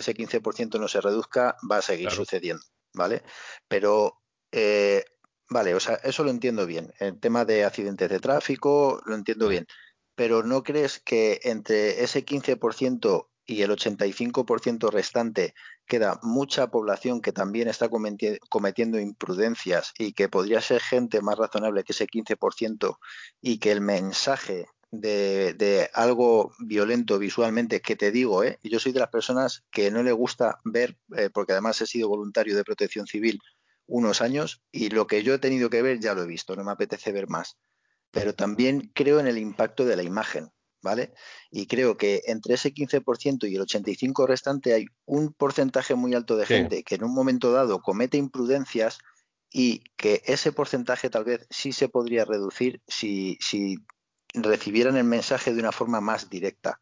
Porque cuando oímos hablar de neumonía bilateral, eh, o, de, una, de una muerte por COVID, yo no sé si la gente es consciente del tipo de muerte que eso supone. Eh, y, vamos, eh, no hace falta más que buscar un poco por internet para verlo, pero claro, ya te tienes que molestar tú en hacerlo y, en España somos muy cómodos para la mayoría de las cosas. Yo por eso sigo, o sea, aun entendiéndolo, creo que es necesario y además insisto, eh, que no es nada que nos tengan que meter con calzador y que tengamos que estar todo el día quitando la vista de la tele porque no podemos ver lo que estamos viendo, ¿vale? Pero creo que estaría bien un poco más de concienciación a la población general fuera de ese 15%, porque estoy seguro que un porcentaje de ese resto de población se lo pensaría muy bien antes de, cometer ciertas imprudencias o de dejar de lavarse las manos y de quitarse los zapatos cuando suben a casa o de mm, ir a comprar por darte un paseo no lo sé. Yo, por lo menos en mi punto de vista, ¿eh? o sea, y de verdad que he entendido, y, además lo de la regla del 15% es, es algo que me lo, me lo quedo y me lo guardo. Yo también. Pero ya te digo, no sé, hay algo por ahí entre, entre medias que, que sigo criticando a los medios, eh, a los medios o, o, quien, o a quien esté detrás, el por qué no nos dan un poco más de realidad con respecto eh, a muchas cosas, pero en este caso con el tema del COVID. Claro, tienes razón. En muchas ocasiones estamos viendo, el otro día, por ejemplo, dábamos unas imágenes de 15 o 20 eh, féretros amontonados esperando ser calcinados en Alemania, ¿no? Y yo pensé, dije, es que esa misma situación se ha vivido en muchos sitios, en Madrid, en Barcelona. Sin embargo, no hemos visto esos féretros ahí amontonados como que, dan una sensación. hay, hay muchas cosas que no que nos estamos que, que no nos damos cuenta por ejemplo eh, si se produce una muerte por ejemplo el hecho inenarrable de que la familia no tenga duelo porque es imposible, es necesaria, es en, psicológicamente es absolutamente necesario que tú pases el duelo, el duelo de despedir a un ser querido que se ha ido, ¿no? Si es tu padre o es tu madre y muere con 100 años, es mucho más llevadero, pero si es tu padre con 60 años porque se le ha llevado el COVID y encima te dicen que no puedes ir a despedirlo, eso es una marca que queda de por vida, ¿no? Entonces, eh, esas cosas hay que contarlas, esas cosas hay que decirlas, hay que verlas, porque realmente eh, la gente está, bueno, veremos, ¿eh? Yo estoy convencido que cuando pase esto del COVID físicamente, después vendrán los problemas eh, sociales, psicológicos, etcétera, porque hay mucha gente que está muy al límite. ¿eh? Ya veremos, ¿no? Sí, sí, hombre, ya lo, ya lo estamos viendo, ¿eh? Que la gente, mira, hoy estábamos viendo que, que ahora, ahora no recuerdo dónde, porque como he, he, cenado deprisa y corriendo con mi mujer, estábamos viendo las, las noticias, pero eh, yo creo que la gente está tan desbordada ya que al final eh, buscan cualquier excusa para salir a la calle y enfrentarse a la policía. Eso, eso ya es un síntoma, aparte de lo hartos que podemos estar todos de la situación, pues es, es aprovechar ya cualquier resquicio para, para también, eh, no sé, generar problemas, desfogar lo que nos está desfogando de forma natural por otros medios y, bueno, pues sí, yo estoy seguro que dentro de unos años nos vamos a, nos vamos a acordar de esto. Eh, hay, hay adolescentes, no voy a meter a todos en el mismo saco, pero hay adolescentes o hay personas de, diferentes edades que son perfectamente conscientes que han llevado el COVID a, su núcleo familiar y eso le ha costado la vida a seres queridos. Mm. Y eso mm. lo tienen que arrastrar toda la vida, les guste o no les guste. Eh, porque si tú tienes la mala suerte de que lo pillas, tú tomas todas las precauciones y te toca la China porque no nos libramos nadie y, se produce un accidente, no deja de ser un accidente y aún así te pesará mucho tiempo. Pero si tú eres un descabezado que, que no tienes lo que tienes que tener y te vas de copas y te vas de botellón y vas a tu casa y contagias a tu familia y cascan eh, tu abuela y tu padre, pues ahora vives con ello toda la vida. ¿Vale? Y eso, pues, pues evidentemente yo ahí lo comparto contigo. O sea, yo creo que esto, en muchos aspectos que no nos imaginamos todavía, va a dejar una huella en la sociedad a medio y largo plazo importante. Sí, yo te lo, te lo voy a decir directamente, si quieres un titular como periodista, las cosas no van a ser como antes ya. No, el mundo ha cambiado, eh, o sea, si no nos damos cuenta de eso, o sea, yo, fíjate, yo se lo digo a mis alumnos, ¿no? Y dije, mire, yo mm, cuando tenía vuestra edad, cuando tenía 22 años, yo hice la transición. Yo trabajé mucho, estaba en Madrid todavía, eh, movimientos políticos, y, yo, yo creía que estaba viviendo un momento histórico fundamental, ¿no? Y lo viví. Y lo miro hoy y digo, vaya mierda que era aquello, con perdón. O sea, el mundo eh, ha cambiado como un calcetín. O sea, tenemos que acostumbrar. Ya nada volverá a ser como antes. Nada, nada, nada, nothing. O sea, entonces es, increíble y tenemos que acostumbrarnos a eso y aceptar que las reglas del juego han cambiado, aceptar que todo. Y ahí, y ahí interviene la tecnología también. ¿eh? Yo creo que la tecnología es uno de los medios que nos está manteniendo más cerca, más firmes y que, y que bueno, que ha acelerado muchos procesos, ¿no? Teletrabajo, etcétera. Yo creo que es, que, es muy interesante. La tecnología, eh, evidentemente, yo como aficionado a la tecnología, eh, sí creo que tiene un impacto muy positivo en, el mundo, pero la tecnología también nos trae pues cosas como Twitter, que, Twitter tiene cosas muy buenas, muy buenas, muy buenas, o puedes tener ahí un mono con, dos pistolas que era Trump, que te la liaba. Entonces, la tecnología es buena, sí, pero eh, ojo, ojo, es un arma eh, que bien utilizada está muy bien, claro. pero, pero que ahora la puede, es algo que puede utilizar todo el mundo, puede utilizar todo el mundo y, y, hay que tener cuidado con ella, cómo, cómo se utiliza, claro. Pero mira, Poli, yo aquí me quedo con la regla de Antonio del 15%. Eh, sí, sí, yo claro, prefiero, claro, yo, prefiero, yo, soy, yo soy muy selectivo. Y creo que además lo hemos hablado en, muchos programas, tanto Alberto como tú y yo no somos personas que entremos en polémicas a través de, Twitter. Nosotros utilizamos Twitter como una herramienta, como pues de contacto, de información. O sea, eh, yo muchas veces las noticias eh, no pierdo el tiempo en verlas en la tele. Y me da igual, ¿eh? te puedo decir Telecinco, te puedo decir Telemadrid, te puedo decir Antena 3 no, porque, eh, y es un tema que hemos tocado antes, eh, la información es información y tiene que ir completamente separada de la opinión. Y tú, como un comunicador, como un corresponsal o como un presentador de un programa informativo, me puedes, eh, me puedes transmitir la información, pero no necesito tu opinión. Entonces, para mí, una manera mm, muy sana de ver información es meterte en Twitter, eh, ver diferentes medios que dan esa información y de esa manera, para mí, ¿eh? para mí por lo menos, pues sacas una opinión un poco más concluyente. Pero, yo, pero yo ya no estaba refiriendo a, eso, Pablo. Yo ya me estaba refiriendo a que hay por ahí, es que no quiero nombrar a nadie en concreto, pero es que pero todos conocemos personajes que, se hicieron medio famosos por diferentes motivos en las redes sociales. Uno es médico, otro es. Bueno, pues yo eso es el, lo que hago. Médico, el médico, Antonio ya sabe a quién me estoy refiriendo. Porque es de su tierra. Sí, y, yo también. Y, que son, y que son gente que va con un bidón de gasolina incendiando todo. O sea, incendiándolo todo. Y encima, sin motivo, normalmente. O sea, a, a lo mejor de cada 10 cosas una tiene razón, pero 9 no. Y tal. Y van incendiándolo todo. Pues claro, esto es algo que hace 20 eh, años o 25 años no era posible. No, teníamos acceso a, ese campo que se tiene acceso ahora. Tú ahora, pues, si eres capaz de generar ese movimiento detrás tuya, aunque seas un electricista, seas un fontanero o seas ingeniero o seas el dueño de, Tesla y tal, pues puedes, tu opinión puede hacer que llegue a mucha gente, sea veraz o no sea veraz esa opinión. Entonces.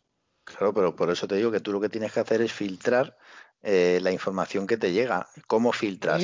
pues a mí, a mí no me vale que me, que me venga, eh, no sé, pero, que, pero, pero, pero, pero, Pablo, pero tú y yo sí, sí, lo filtramos, pero otra vez, que por cierto, nos tienes que decir, Antonio, dónde sale la regla del 15%, cómo, por qué es un 15% y tal. Pero hay, hay un 15% que eso no lo filtra. Entonces, lo que le diga a alguien que por lo que sea le cayó bien por internet, se lo traga. ¿Entiendes? ¿Y qué hacen? Y, lo, cuando son un 15%? sin, mirar, sin contrastar. De los, de los, Estados Unidos con un, con un casco con cuernos ahí a, a atacar lo que sea. ¿Entiendes? Pues, pues son un 15%, porque un 15% es mucha gente al final. Hombre, la regla del 15%, por responder a tu pregunta, Poli, ya, es antigua y tenía que ver con la gente que no votaba en principio. Es decir, hay en, España el, el, 85% de la gente es la que vota. Eh, hay un 15% que nunca va a votar, o porque no está en el censo, o porque es una persona que le da igual la política, por, por muchas razones. Entonces, los sociólogos inventaron esa regla del 15% sacándola de la extracción puramente electoral, puramente de los votos, y la, desarrollaron en todo lo que es la incapacidad de interacción social, de entender que vives en una sociedad y que por lo tanto tienes, estás sujeto a obligaciones, ¿no? En este caso mm. del COVID, o de respetar los límites de velocidad, o de lo que sea, ¿no? Y entonces, realmente esta gente eh, lo que vive de la vive del ensoñoreándose del incumplimiento es decir que, que, fijaros qué bueno soy fijaros qué tal normalmente están en situaciones de economía sumergida y normalmente bueno pues incumplen todo o sea no llevan seguro en el coche porque además no les va a pasar nada ¿Entiendes? ¿Qué va a pasar? Si le dan un golpe a un tío, pues ya se encargará el consorcio de seguros de, de arreglar a dos años el, el, golpe del tipo que le ha dado. Es decir, que al final la regla del 15% es una regla general, que lo mismo no es un 15, puede ser un 17, y, pero nos sirve de norma para entender que por mucho que estemos pensando, siempre habrá un 15% que se irá de copas en COVID, que fumará, que se quitará la mascarilla o que hará cosas peores como, como ha dicho Pablo, un chavalote que ha contaminado o que ha contagiado a su abuela y a su padre, ¿no? Que eso es, eso es terrible. Lo importante aquí es que seamos capaces de romper esa cadencia, que seamos capaces de entender que nadie, nadie, nadie es libre de hacer lo que le dé la gana, sino que todos estamos predeterminados a respetar al otro, porque si no, no te van a respetar a ti. Ese es el problema. Es que tus derechos llegan hasta donde empiezan los del otro. o sea, es que no, no, no hay más. Y por cierto, hay una cosa donde el 15% no se cumple seguro, que es el número de usuarios que tiene Linux en escritorio.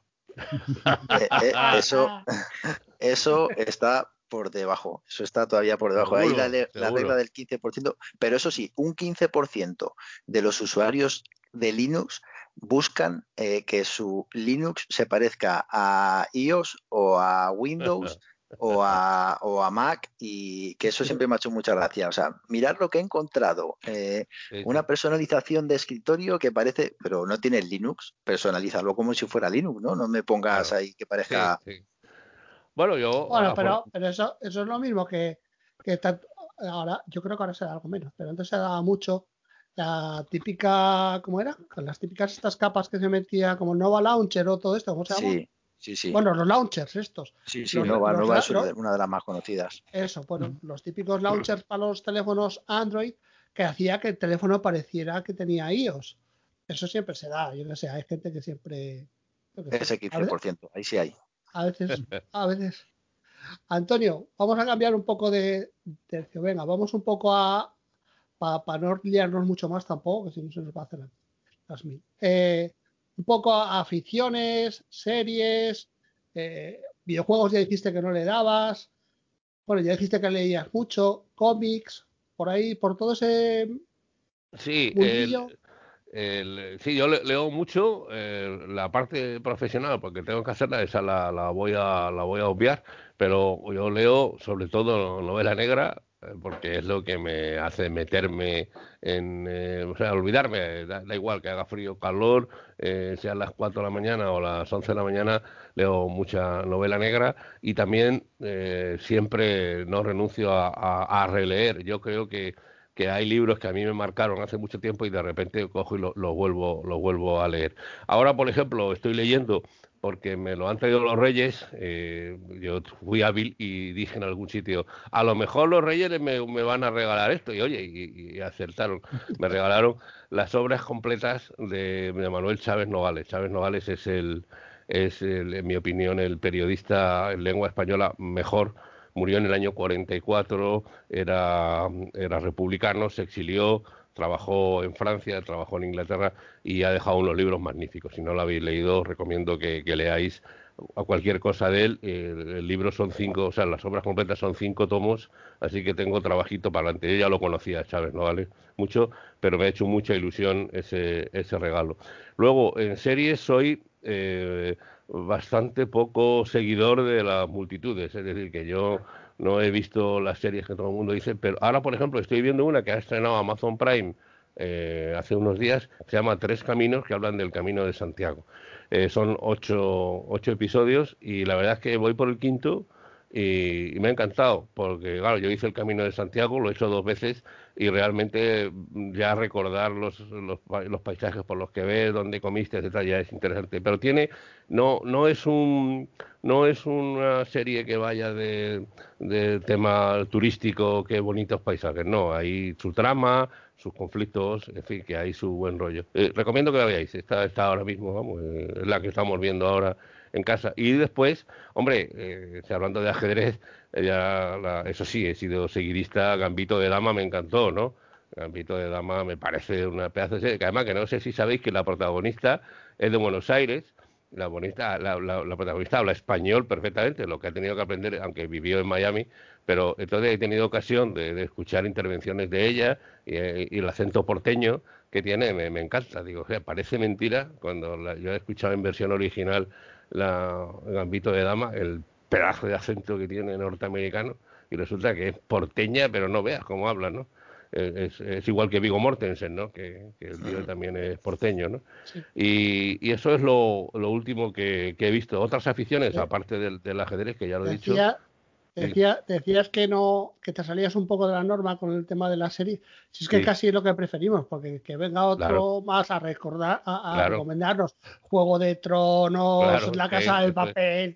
Lo que nos interesa es descubrir. Esta de, del Camino de Santiago me suena muy bien. Sí, os recomiendo que la veáis. Al principio llama un poquito la atención, porque claro, son cinco personas que no se conocen de nada, de distintas culturas, que les une el camino. Y cada uno tiene su rollo, tiene su mochila en el sentido vital, ¿no? Cada uno en la vida tenemos una mochila llena de, historias y de piedras que nos pesan y que nos lastran, ¿no? Y entonces me, está gustando. Ya, ya, digo que son ocho y llevo, llevo cinco, ¿no? Y, de, y de, de los libros de novela negra Tendrás que venir algún año a la Semana Negra, Asturias. Hombre, estoy deseándolo, estoy deseándolo. La verdad es que... no, no, es lo mismo que hace 20 años, de que 25 años. Ahora la Semana Negra, que es casi las... Yo creo que es la semana más fuerte que hay en Gijón. Bueno, las fiestas de Gijón son igual de fuertes ahí. Pero bueno, la Semana Negra son unas, es un evento muy, muy, muy importante en Gijón. Y yo me acuerdo cuando tenía 20, 20 y pocos años que ibas, había un montón de puestos, eh, evidentemente muchos de libros y tal. Yo iba más a los de cómics, que había también muchísimos de cómics, había un montón de, ferias, siempre se hicieron conciertos, había conciertos. Y ahora vas y pues los típicos puestos de, vender chucherías, de vender comida, de vender como si fuera una fiesta, una, una feria. una feria una feria más. Luego también siguen teniendo el evento de los eventos de que, que dan nombre a tal, que es la Semana Negra, que tiene con el cine negro, con el cine negro no, con la literatura de negra, pero pero la fiesta, lo que rodeaba, que es lo que vemos más un poco, lo que estamos un poco más hacia afuera, sí, sí que ha cambiado, sí que ha cambiado un poco.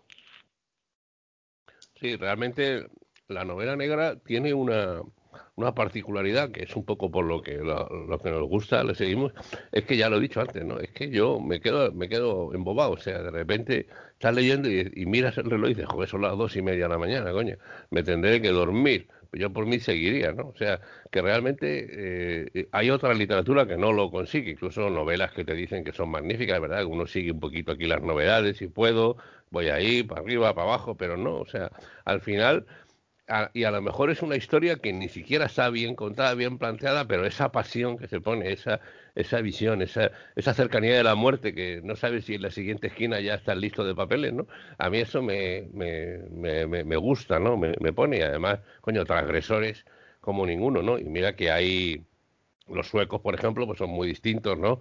que la novela negra española, los históricos, etcétera, pero siempre encuentra uno un hilo conductor donde hay alguien transgresor y sobre todo heterodoxo, rompedor, y a mí es lo que me, lo que me gusta. Y de hecho, estoy intentando escribir alguna cosa sobre, sobre esto. Fijaos, lo voy a contar, eh, que, quede entre nosotros, ¿vale? ¿Eh? Y decir qué os parece, pero que no se entere, que no se entere nadie. Voy a, voy a escribir unos relatos de un guardia civil que le llaman Fischer, los amigos, recordando a Bobby Fischer, porque va con un ajedrez a todas partes. Y entonces voy a, va a resolver casos aplicando teoría del ajedrez.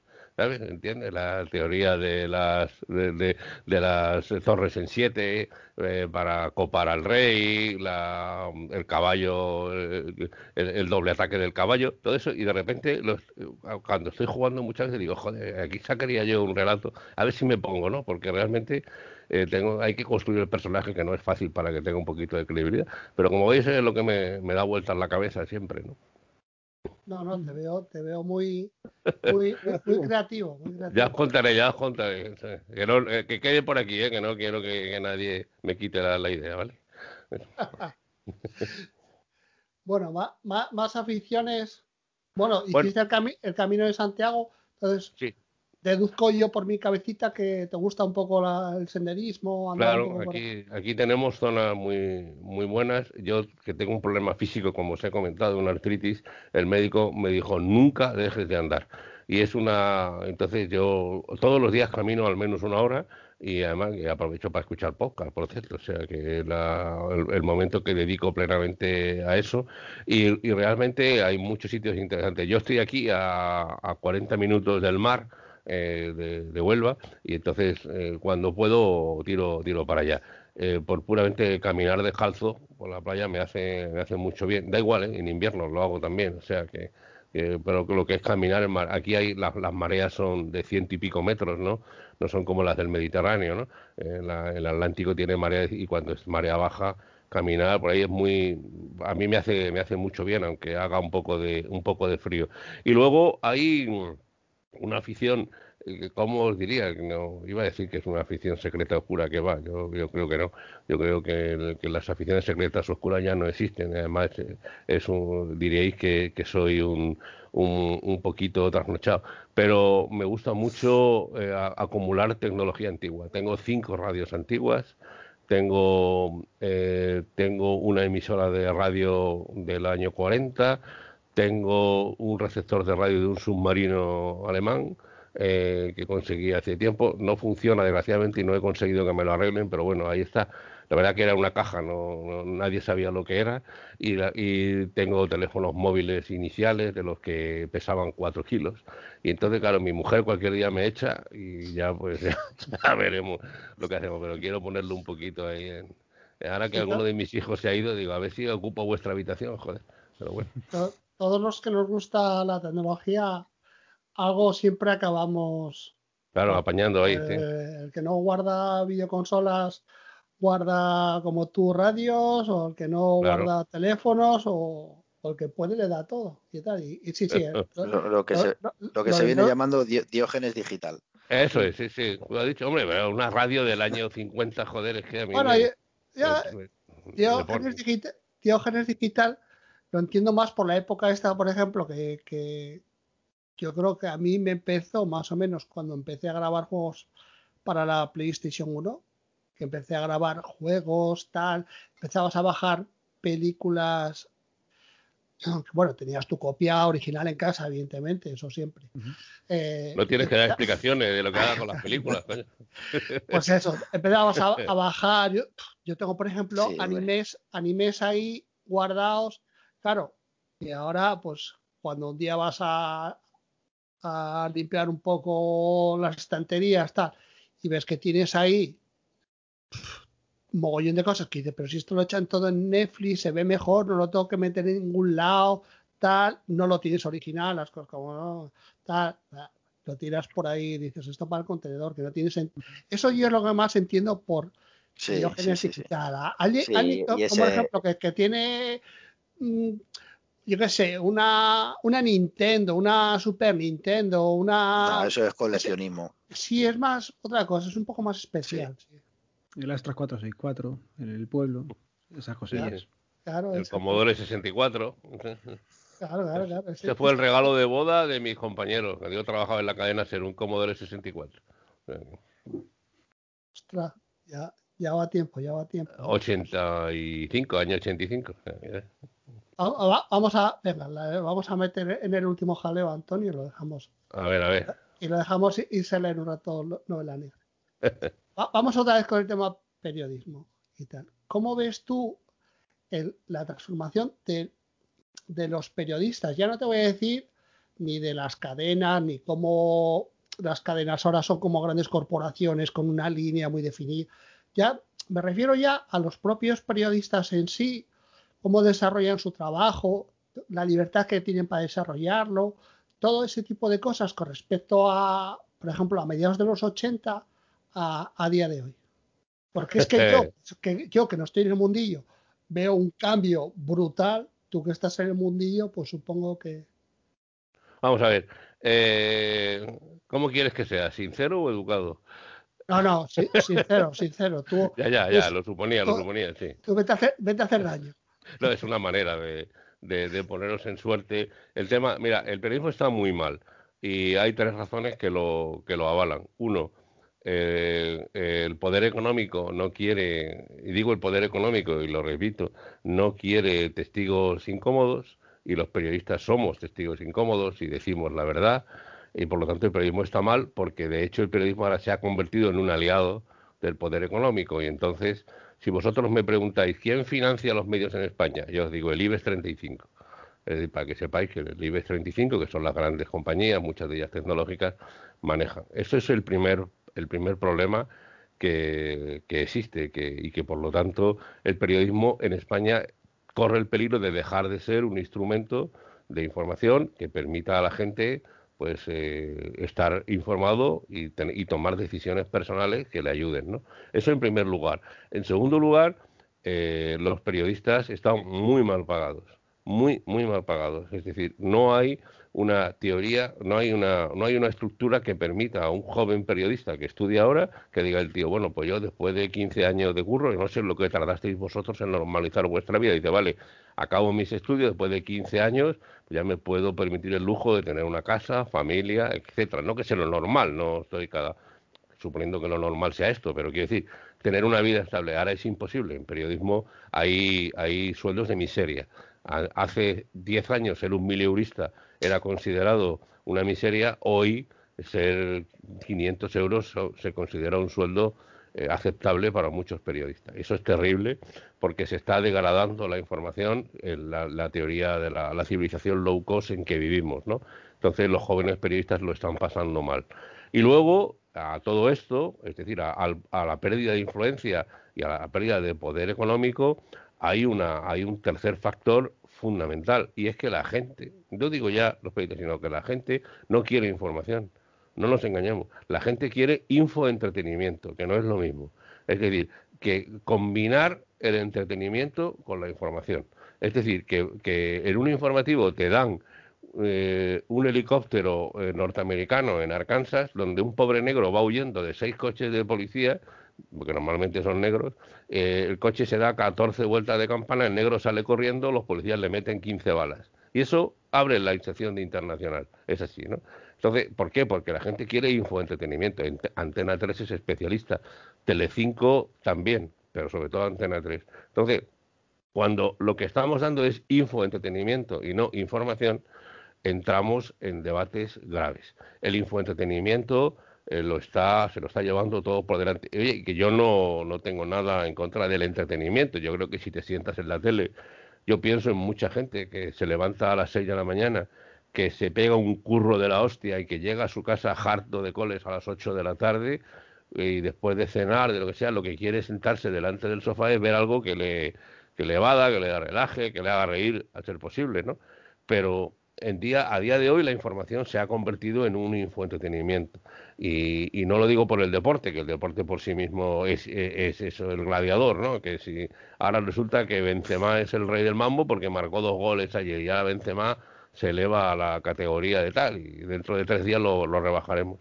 Por lo tanto, yo soy pesimista y lo digo claro porque yo he vivido muchas situaciones en, el periodismo y hoy en día empiezo a ver, o sea, tú lees eh, portadas de periódicos y lees la portada del periódico El Mundo, todo lo que haga Pedro Sánchez está mal y si lees eh, otro periódico, todo lo que hace Pedro Sánchez está bien y si lees otro periódico dice, o sea, eh, digamos la cultura, la cultura de la resolución de las de los conflictos en España, estamos llevándola, estamos diciéndole a los más jóvenes que aquí todo se resuelve a hostias.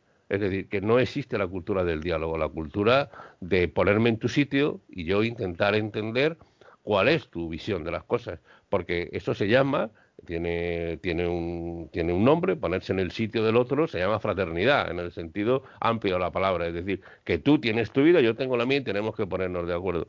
Cuando eh, la discusión eh, se eleva, cuando el señor Casado dice que todo lo que hace Pedro Sánchez está fatal y cuando el otro dice que todo lo que hace Pedro Sánchez es bueno, digo, coño, algo hará bien uno y algo hará mal otro, es decir, es así, y yo esto lo estoy viendo mucho en Andalucía con la llegada del gobierno del PP, donde ahora todo está bien y antaño los socialistas todo lo hicieron mal.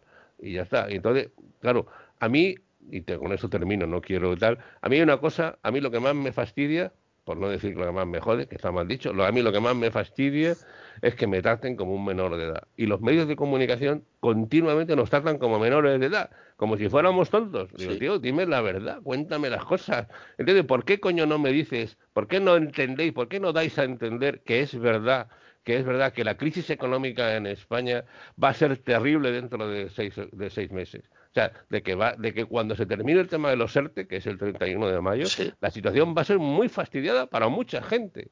Eh, hay que ponerlo, pero no, vivimos en, el infoentretenimiento, en el consejero, en el presidente, en el otro que viajan, que tal. El otro día, cuando veo a Pablo Casado quitando paladas de nieve de, un colegio, digo, tío, no me trates de gilipollas. Tú no estás ahí para quitar las paladas del colegio. O sea, para eso hay gente que curra de eso. ¿Qué ganas? ¿Qué quieres? ¿Qué, mensaje me quieres enviar mm, quitando ocho paladas de la nieve de la puerta de un colegio? ¿Qué quieres decir? ¿Entiendes? ¿Qué quieres decir cuando vas a, cuando fuiste a Melilla y le diste la mano a un inmigrante ilegal? ¿Entiendes? ¿qué, ¿qué, estabas buscando? Igual digo de Pedro Sánchez, que se vino a Doñana y se trajo a sus colegas de fiesta. Y le hemos pagado entre todos. Es así, entonces, que las cosas son... Entonces, yo me, siento tratado como una... Y perdonad que diga esto de una manera tan así, porque me siento así, me, me fastidia que me traten como un menor de edad y que traten a la gente como si no tuviéramos conocimiento real y, afortunadamente están ellos para dirigirnos por el camino de la verdad y la esperanza, ¿no? Que es lo que nos dicen continuamente. Bueno, por lo menos, por lo menos veo que mi visión de, periodismo más o menos coincide con la de los periodistas de verdad. bueno, claro, porque sí que sí que te doy razón en que nos tratan como tú dices como menores, yo lo puedo decir como gilipollas, nos tratan como si fuéramos gilipollas y, que sí, que sí, que no se le puede pagar a un periodista 500 euros y que no, no, yo estoy de acuerdo en, todo lo que en todo lo que has dicho y que y que, y que pertenecemos al IBEX 35 también. Así que bueno, más chicos o yo creo que le vamos a ir pidiendo ya una canción para ir cerrando el ah, episodio. Ah, bien. Oye, yo, yo gustísimo con vosotros, ¿eh? de verdad que os agradezco muchísimo este ratito y cuando os apetezca aquí estamos y a ver si nos vemos y vienen las jornadas en Madrid. Yo, yo no necesito ninguna excusa para ir a Madrid, ¿eh? o sea que cuando sea, o, Asturias mejor todavía, ¿eh? o sea que no ah, tengo. Aquí, aquí cuando vengas, vamos. Ya sabes que tienes guía, turista, tengo buenos amigos allí, sí. guía turística tienes y, y, y, para tomar una botella de sidra, evidentemente también. Perfecto, perfecto. Y, la canción. Y por la zona por la zona de Madrid igual, ¿eh? En Madrid estás invitado aquí a un, a un café con leche en la Plaza Mayor, ya, sabes. Ya le dije yo a Alberto, yo soy de San Blas, ¿sabes? O sea, que estoy hecho, estoy hecho a Madrid de manera clara.